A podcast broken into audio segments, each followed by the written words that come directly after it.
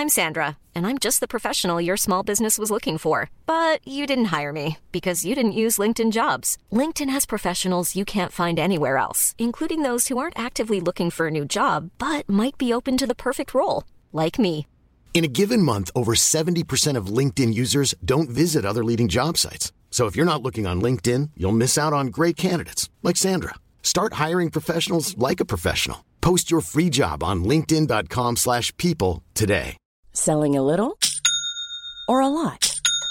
Shopify helps you do your thing however you cha-ching. Shopify is the global commerce platform that helps you sell at every stage of your business. From the launch your online shop stage to the first real life store stage, all the way to the did we just hit a million orders stage.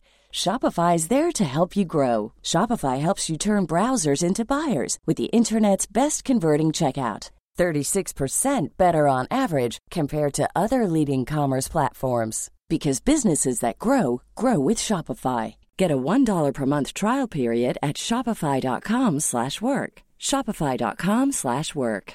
Everyone knows therapy is great for solving problems, but getting therapy has its own problems too, like finding the right therapist, fitting into their schedule, and of course, the cost. Well, BetterHelp can solve those problems.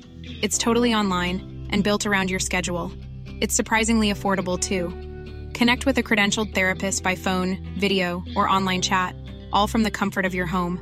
Visit betterhelp.com to learn more and save 10% on your first month. That's BetterHelp H E L P.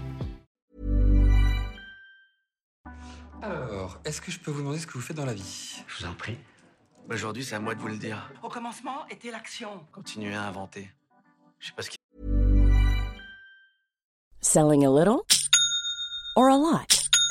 Shopify helps you do your thing however you cha-ching. Shopify is the global commerce platform that helps you sell at every stage of your business. From the launch your online shop stage to the first real life store stage, all the way to the did we just hit a million orders stage. Shopify is there to help you grow. Shopify helps you turn browsers into buyers with the internet's best converting checkout. 36% better on average compared to other leading commerce platforms because businesses that grow grow with Shopify. Get a $1 per month trial period at shopify.com/work.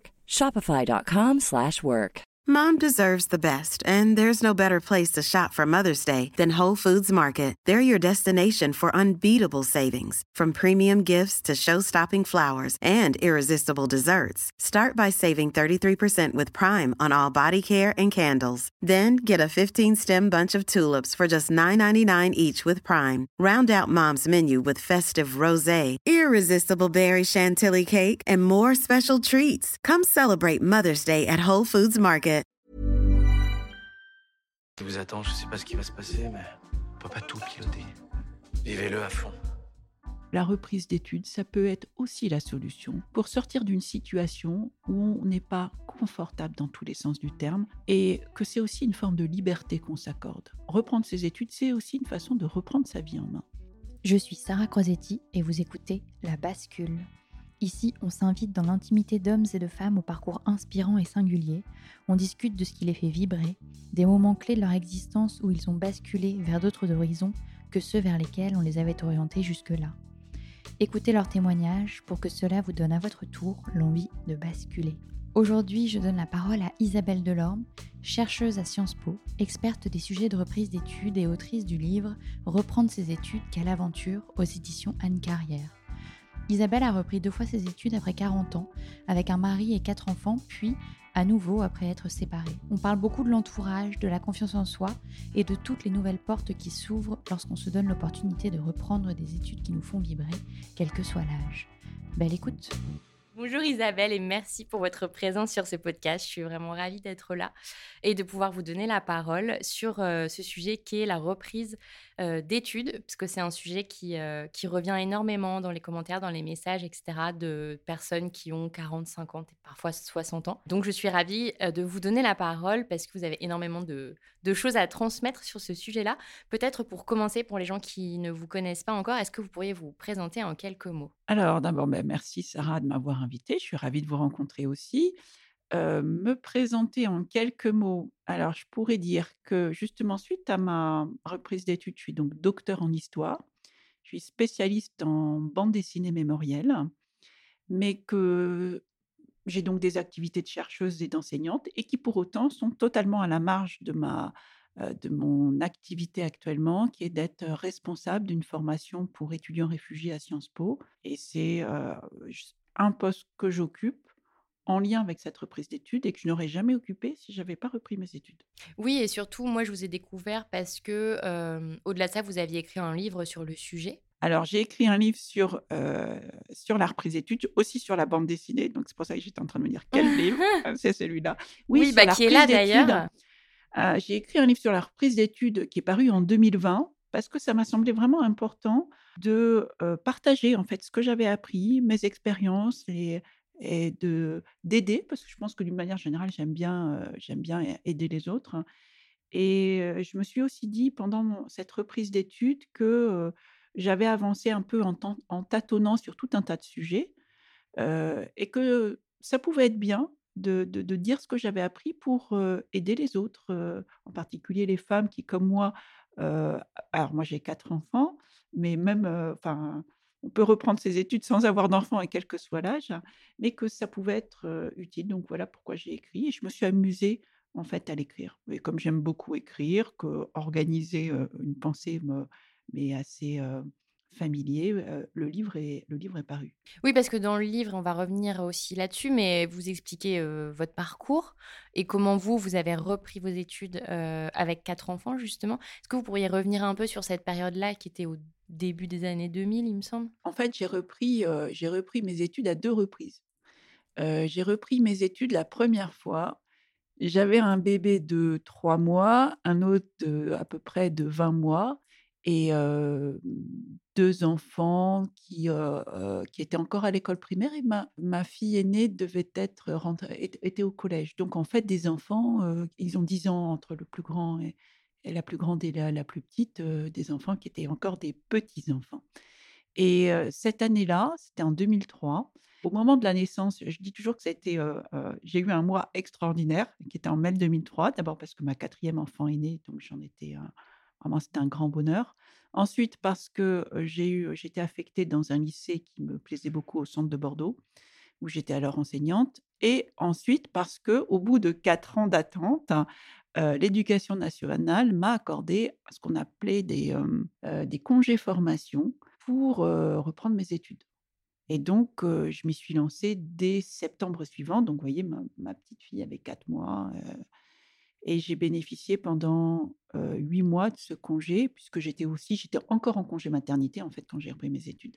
Et j'ai repris mes études à ce moment-là pour passer l'agrégation d'histoire que j'ai eue à la fin de l'année. Donc ça, ça a été ma première reprise d'études en 2003-2004. Et en 2011, j'ai décidé de reprendre à nouveau mes études parce que je voulais. J'avais commencé en fait à utiliser la bande dessinée en cours. J'étais professeur d'histoire c'est un métier que j'ai adoré, donc je n'exerce plus depuis six ans, mais qui a toujours, dans lequel j'ai toujours été très heureuse. J'avais commencé, je ne sais plus exactement quand, enfin, à utiliser la bande dessinée en cours et à m'apercevoir de l'intérêt que les, élèves y trouvaient, comment est-ce qu'on pouvait faire passer un message, une connaissance historique, de façon à la fois ludique et sérieuse. Et j'ai commencé à écrire des articles sur ce sujet-là et très vite, je me suis rendu compte qu'en fait, si j'avais pas une thèse, je ne serais pas prise au sérieux. Ça m'agaçait. Et j'habitais donc Bordeaux à ce moment-là. Je travaillais à plein temps, j'avais mes quatre enfants et je me suis dit qu'est-ce que je fais? Et j'avais trois choix. Je me disais je peux m'inscrire en master à Bordeaux dans une fac d'histoire classique. Je peux m'inscrire à Paris puisque en fait, ce qui m'intéressait, c'était justement de faire une thèse à Sciences Po parce que j'avais une image très positive de Sciences Po que j'ai toujours. Et donc, c'était mon rêve. Ou troisième possibilité, j'avais entendu parler d'un master recherche sur la bande dessinée à Angoulême, puisqu'Angoulême est vraiment le lieu par excellence de la bande dessinée. C'était un master qui était unique justement en France et en Europe. Et c'est, je crois, quelque chose que je raconte dans le livre. J'ai pris, j'ai pris un grand goût à la marche et à la réflexion quand on marche. Et j'arrivais pas à trouver, à, me déterminer sur quelle option choisir. Et je suis partie, je suis partie marcher. J'habitais en pleine ville, dans la, vraiment en plein centre de Bordeaux. Dans un des, un des deux grands parcs de Bordeaux et j'ai fait je ne sais pas combien de fois le, tour du parc en, en, pesant les trois solutions. Et je suis ressortie du parc avec euh, l'idée que la meilleure solution, c'était de faire un master à Angoulême. D'abord parce que ce serait spécialisé euh, dans la bande dessinée, c'est ça qui m'intéressait avant tout. Ensuite, parce que je pouvais envisager de faire des allers-retours entre Angoulême et Bordeaux de façon facile, parce que c'est à une heure de train. Et c'était un excellent choix. J'ai adoré ce que j'ai fait. Je disais dans votre livre, je crois que vous aviez écrit que reprendre ses études, c'est aussi booster sa confiance en soi, mais c'est exactement ça en fait. C'est exactement ça. Et donc, j'ai été en, en, bonne position pour, euh, bah, pour postuler à Sciences Po. Et pourtant, euh, comment dire, vous voyez, j'avais j'avais la quarantaine passée. Je suis arrivée avec un projet qui était totalement, enfin pas du tout classique. Moi, j'ai principalement à chaque fois trois sujets qui reviennent. Le premier, c'est celui de l'âge et de dire il y a énormément de gens qui se sentent pas capables parce qu'ils ont 40, 45, 50 et donc ils se demandent est-ce que c'est possible? Est-ce que ça vaut le coup? Est-ce que je suis légitime de reprendre des études si j'ai 40, 50, 55 ans? C'est quoi votre réponse Alors, ma réponse, est sans ambiguïté. C'est bien sûr qu'on est légitime pour reprendre à cet âge-là, et bien au-delà de 55 d'ailleurs, hein, 60, 65 ans. Il faut penser que l'âge apporte aussi un certain nombre d'avantages? On se connaît mieux, on connaît ses limites, on connaît aussi il y a une, il y a une bonne, une excellente coach qui s'appelle Shin Lanzman qui dit: «On connaît ses zones d'excellence, en fait, ses zones de génie», je crois qu'elle dit quelque chose comme ça et donc on sait là où on va pouvoir être performant ou pas. on connaît ses atouts, on connaît ses faiblesses et ça, quand on a 20 ans, quand on a 22 ans, on les connaît beaucoup moins et donc on est tout à fait légitime et autour de soi, moi, ce que j'ai constaté, c'était vraiment, quand j'ai annoncé que je reprenais mes études, c'était plutôt une, grande bienveillance. Et mes enfants eux-mêmes, ils étaient plutôt fiers que je reprenne mes études. Je pense que c'est plus valorisant pour, pour des enfants, par exemple, de voir leur père ou leur mère se relancer dans un projet qui les enthousiasme, plutôt de d'être face à quelqu'un qui dit: «J'y arriverai jamais, j'aurais dû faire ça, j'ai raté ma vie», c'est triste.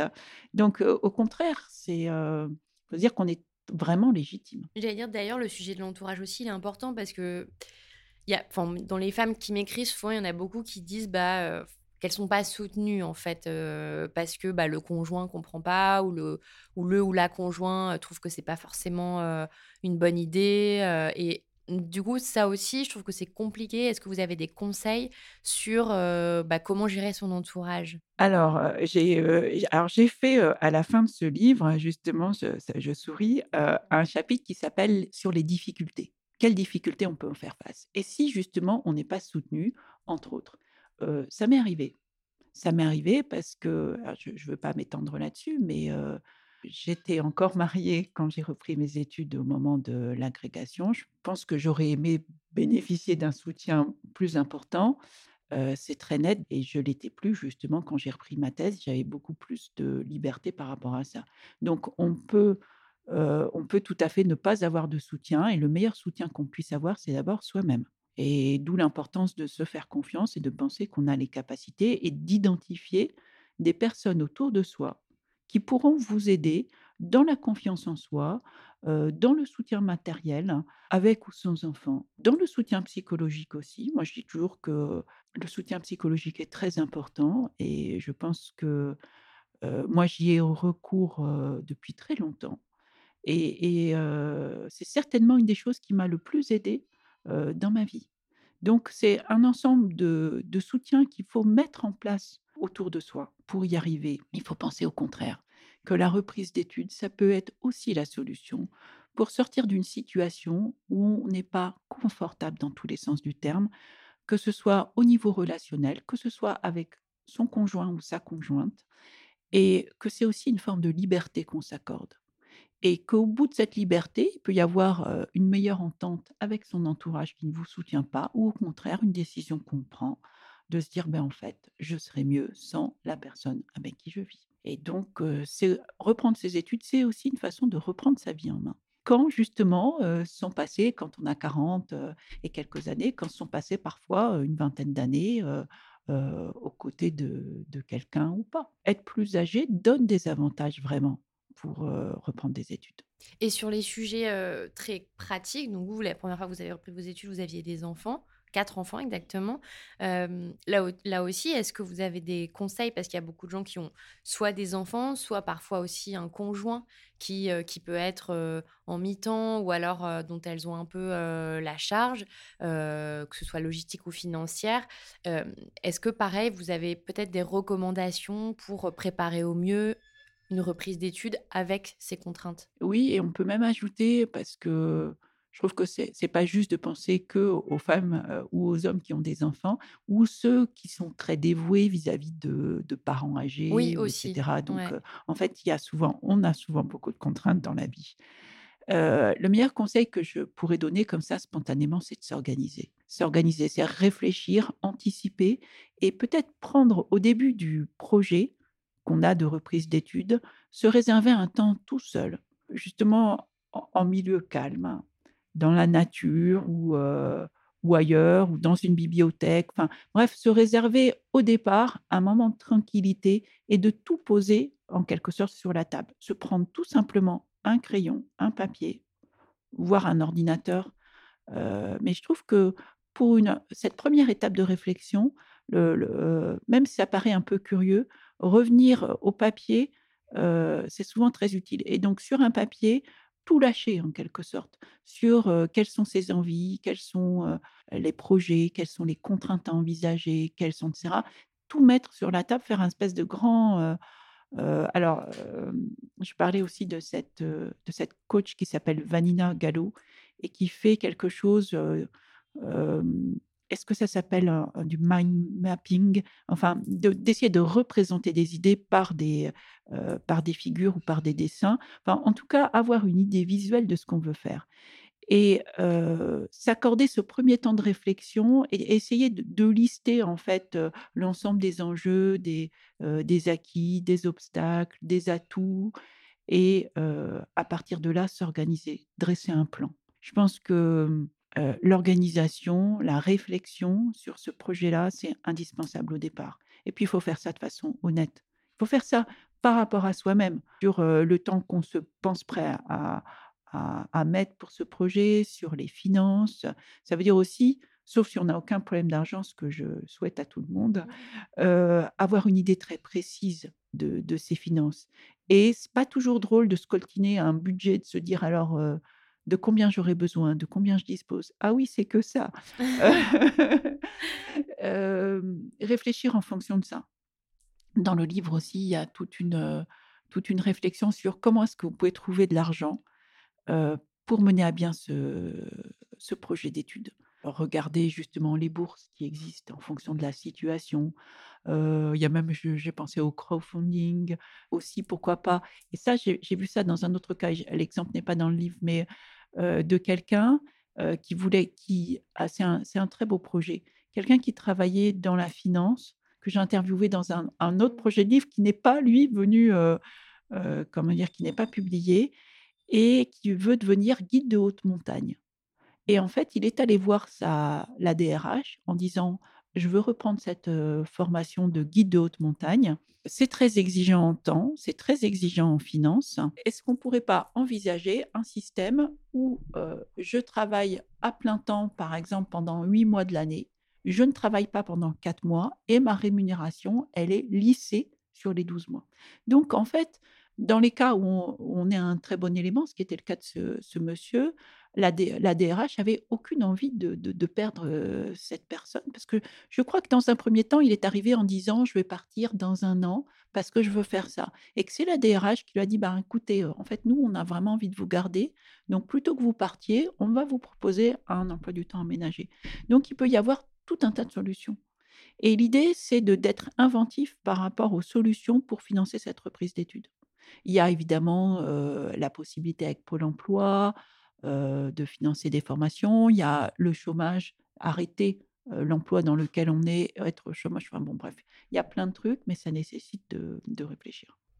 Oui, oui, ça c'est aussi effectivement un thème qui revient très souvent. C'est euh, comment je fais, surtout pour des études qui durent peut-être deux, trois, euh, voire plus. Euh, je pense notamment à tout ce qui est thérapeutique. Souvent, c'est sur plusieurs années. euh, tout ce qui est psychologie, naturopathie, etc., qui, euh, sont très, euh, très demandés. Euh, c'est des études sur plusieurs années. Et effectivement, donc, il y a le financement des études et puis le financement aussi de la vie euh, quotidienne pendant les études. Tout à fait, mais c'est pour ça. Et euh, quand, vous me dites ça, je, réfléchis à deux personnes que je connais. Euh, les deux étaient euh, enseignantes de lettres, d'ailleurs. Elles ont repris pardon, leurs études en psychologie. Elles ont fait toutes les deux un master de psychologie clinique, donc elles ont repris en L1. Et donc pendant les quatre ans, elles se sont débrouillées pour faire leur travail de, prof, euh, peut-être en diminuant un petit peu le temps, euh, peut-être en passant à 80%, ça je ne sais pas exactement, en ne suivant pas tous les cours aussi en présentiel, un peu comme ce que je vous disais. Et au bout de quatre ans, elles ont, fini leur reprise d'études, elles ont obtenu ce, diplôme de psychologue clinicienne et elles ont quitté l'éducation nationale, soit d'abord en disponibilité, le temps de voir si cette nouvelle activité marchait ou pas, et ensuite elles ont lâché complètement. Euh, donc il y a, il y a vraiment la possibilité de cumuler euh, un emploi avec une reprise d'études. Il faut simplement parfois aller voir plusieurs universités pour voir les différents horaires possibles, pour voir les différentes modalités. Ça nécessite, je, me répète, hein, ça nécessite un, temps de préparation, de réflexion qui est assez long. Et je dirais que la deuxième qualité, à mes yeux, hein, c'est extrêmement subjectif, hein, importante à avoir pour une, dans une reprise d'études, après l'organisation, c'est la patience. C'est-à-dire, effectivement, reprendre des études, c'est long. Mais c'est pas parce que c'est long que c'est pas intéressant qu'on va pas se régaler au bout de, euh, tout au long des, des trois ou quatre ou cinq ans d'études. Oui, ce que j'entends, c'est qu'une des clés, c'est aussi effectivement de faire de la superposition au maximum et de pas forcément euh, lâcher quatre ans son travail, euh, mais d'essayer au maximum de se dégager peut-être un jour par semaine, deux jours par semaine, pour pouvoir suivre des études un peu aménagées. Alors oui, je suis tout à fait d'accord avec ça. Et je reviens sur l'organisation. Ça veut dire aussi se faire un planning, au moins un planning hebdomadaire, si ce n'est un planning mensuel. Dans le livre, je pousse encore un peu plus loin en disant, ben, réfléchissez à l'échelle d'une année, comment vous allez vous organiser. Si vous pouvez, c'est très bien. Mais effectivement, il faut penser à quel moment on va se dégager du temps. Est-ce que c'est une journée ou deux journées par semaine? Est-ce que c'est pour l'élève tôt, arriver tous les matins à travailler de euh, euh, 5 heures à 8 heures ou 9 heures, ça dépend des contraintes qu'on a, si on a des jeunes enfants qu'il faut emmener à l'école, etc. Ou si on n'a pas d'enfants, mais un travail qui débute après. Arriver à travailler tous les jours, ça peut être bien aussi, ou alors c'est que le week-end, il y a des gens qui sont du soir. Le fait est que ça me semble essentiel de dégager un temps précis.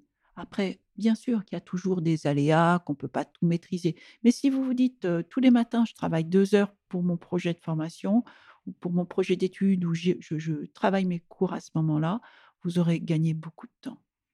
Vraiment, c'est très important de, de, planifier ce temps-là.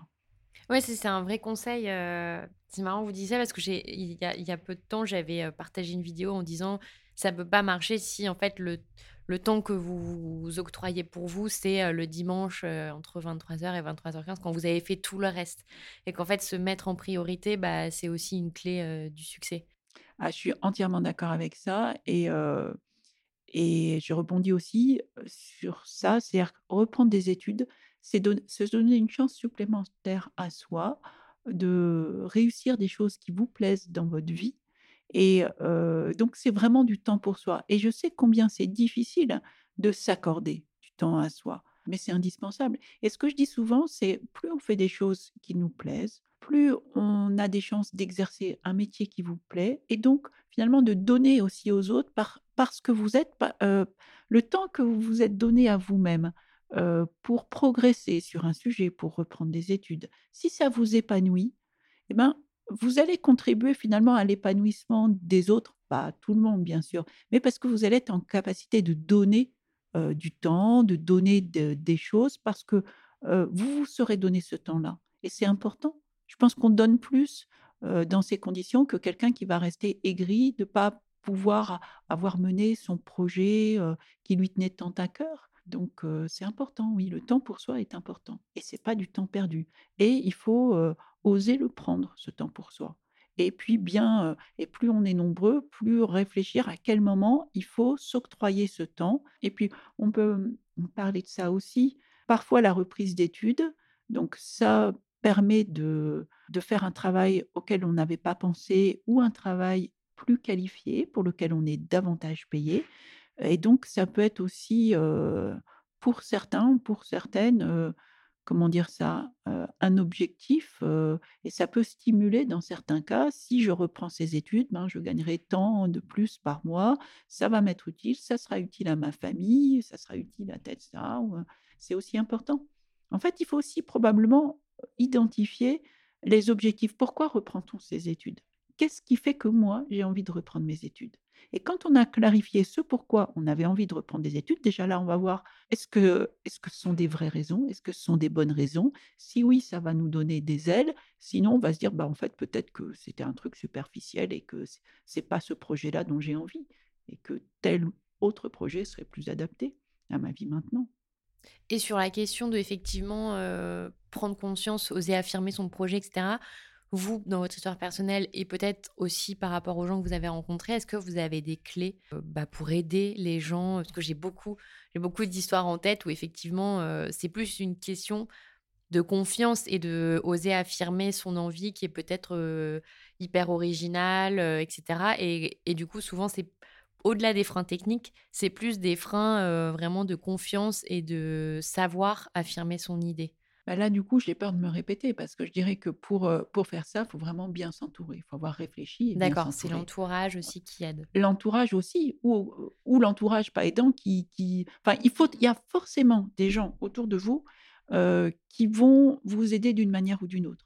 si on a des enfants petits, il faut s'assurer d'avoir quelqu'un qui va pouvoir les garder. Est-ce que c'est parfois une babysitter? Est-ce que c'est parfois quelqu'un dans la famille? Est-ce que c'est dans les amis? Mais qui il, faut identifier les gens autour de soi qui vont être moteurs ou qui vont être porteurs les gens qui sont bienveillants, les gens qui vont pas vous dire ah là là, tu as une tête pas possible, tu as encore dû travailler jusqu'à pas quelle heure, ah bah tu serais plus tranquille si tu ne faisais pas d'études.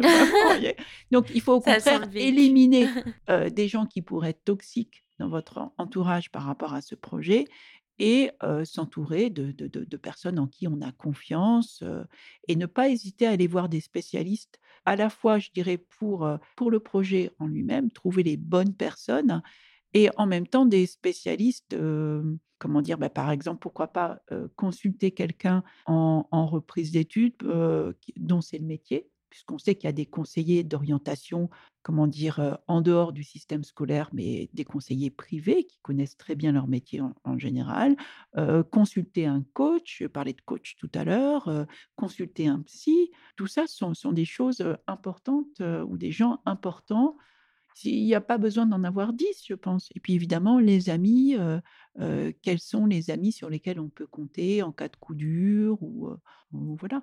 Je pense, mais je peux me tromper. Pour moi, la reprise d'études, ça a été une démarche individuelle. Mais pourquoi pas envisager de faire ça avec quelqu'un qu'on aime beaucoup et, de se soutenir à, à, deux ou à plusieurs. J'ai pas d'exemple, j'ai pas d'exemple concret de ça, mais je suis sûre que c'est possible et pourquoi pas. En tout cas, ce que je peux vous dire, et justement à, la suite des entretiens que j'ai menés dans, dans ce livre, je crois que j'ai dû faire des, longs entretiens de huit personnes. ce qui est clair, c'est que pour chacun et chacune, c'était vraiment personne n'a regretté. Personne n'a regretté, et pourtant, pour chacun, chacune, c'était des années en général, au moins des mois, si ce n'est des années d'investissement. Et, d'ailleurs, toujours dans le livre, je, suis désolée de citer, mais c'est parce que comme j'ai écrit il y a déjà plusieurs années, je n'ai pas, tous les exemples concrets en tête, mais ça se termine par les conseils des huit personnes qui chacune donnent leurs meilleurs conseils à, ceux et celles qui veulent reprendre leurs études. Et on voit bien dans ces entretiens la, joie de, la joie dans cette reprise d'études.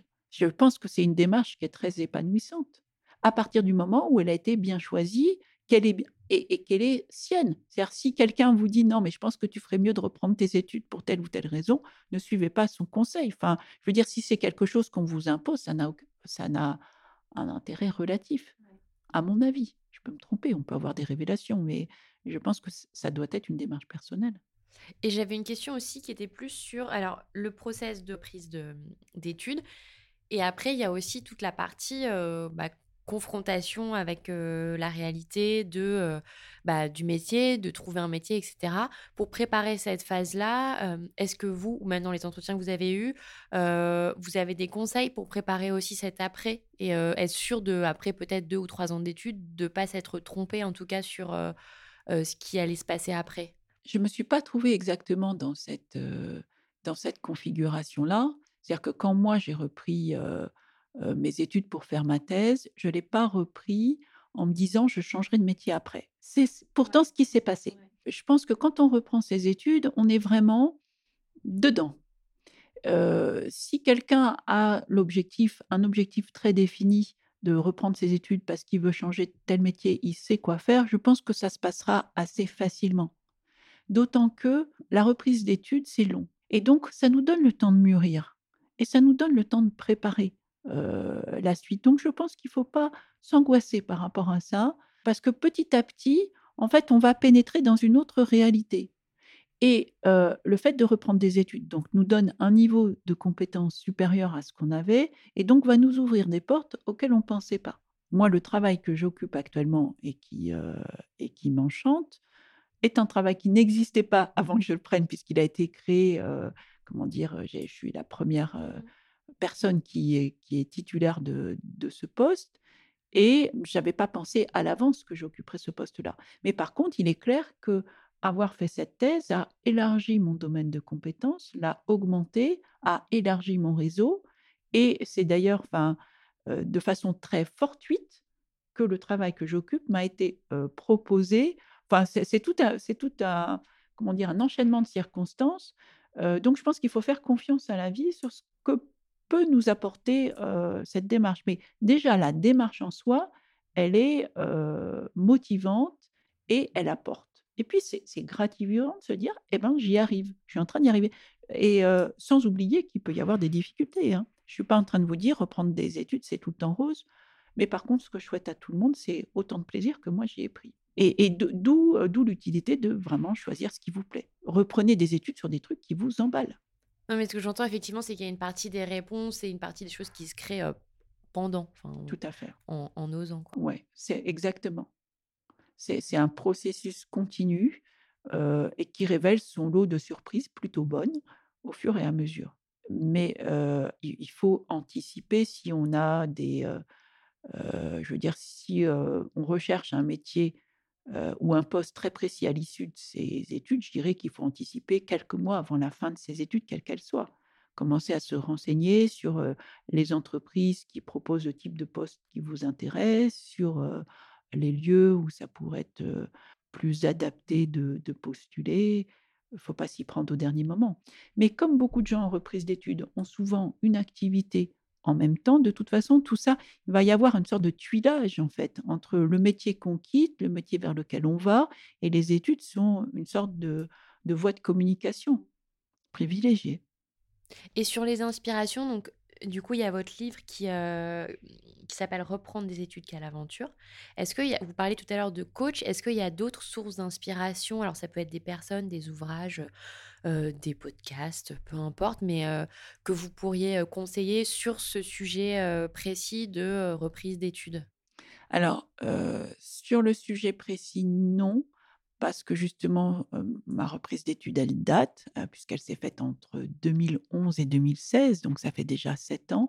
Donc je, n'ai pas suffisamment suivi ce sujet-là, mais par contre, ce qui est sûr, c'est que je pense qu'effectivement, les podcasts, comme celui que, que vous réalisez, c'est un super médium pour s'informer et qu'il y a aussi beaucoup de, en particulier sur, sur les changements de vie, et que écouter quelqu'un, voir quelqu'un expliquer son parcours et comment il y est arrivé, écouter des parcours de vie, ça, ça me semble formidable. Bon, un, conseil très pratique, ça pourrait être aussi d'examiner attentivement les, les différents sites des universités et grandes écoles qui proposent aux grandes écoles enfin, ou instituts de formation qui proposent des formations, se faire presque un comparatif, regarder les atouts et les inconvénients, regarder, regarder la question des prix des formations, regarder la, question du temps, regarder la réputation aussi. Oui, appeler peut-être des anciens élèves aussi. Appeler aussi des anciens élèves avec les, les réseaux d'alumni, donc d'anciens étudiants, se renseigner, bien se renseigner. Bien se renseigner, oui. Et on arrive à la fin de cet entretien. J'ai une dernière question rituelle pour vous qui est quel est votre conseil principal pour les gens qui ont envie de basculer? C'est faire confiance à son intuition. Se penser qu'on est soi-même la personne la plus à même de déterminer ce qui est bon pour soi pour la suite et penser que si on a cette envie-là de, reprise d'études sur tel ou tel sujet, il faut la suivre. Si on pense que c'est bon, on sent, on arrive à sentir ce qui est bon pour soi, ce qui n'est pas. Parfois même corporellement, on arrive à sentir les choses. Donc vraiment, faire confiance à son intuition. Bien se documenter, faire confiance à son intuition. Et se dire qu'on n'a qu'une vie, il faut y aller. Super, on restera là-dessus. Pour les gens qui veulent peut-être en savoir plus sur vous, vous contacter, est-ce que vous avez un mail, un site La façon la plus simple, c'est de me joindre sur LinkedIn. Ok, Isabelle Delorme sur LinkedIn. Voilà, Sciences Po, on me retrouve très facilement. Super. Avec plaisir. Merci beaucoup Isabelle. Merci à vous, Sarah. Pour retrouver toutes les références et les ouvrages abordés dans ce podcast, rendez-vous dans la description du podcast ou sur le compte Instagram La Bascule Podcast. Et si vous avez aimé, n'hésitez pas à laisser 5 petites étoiles ou un mot doux sur Apple Podcast. À bientôt pour de nouveaux épisodes de La Bascule.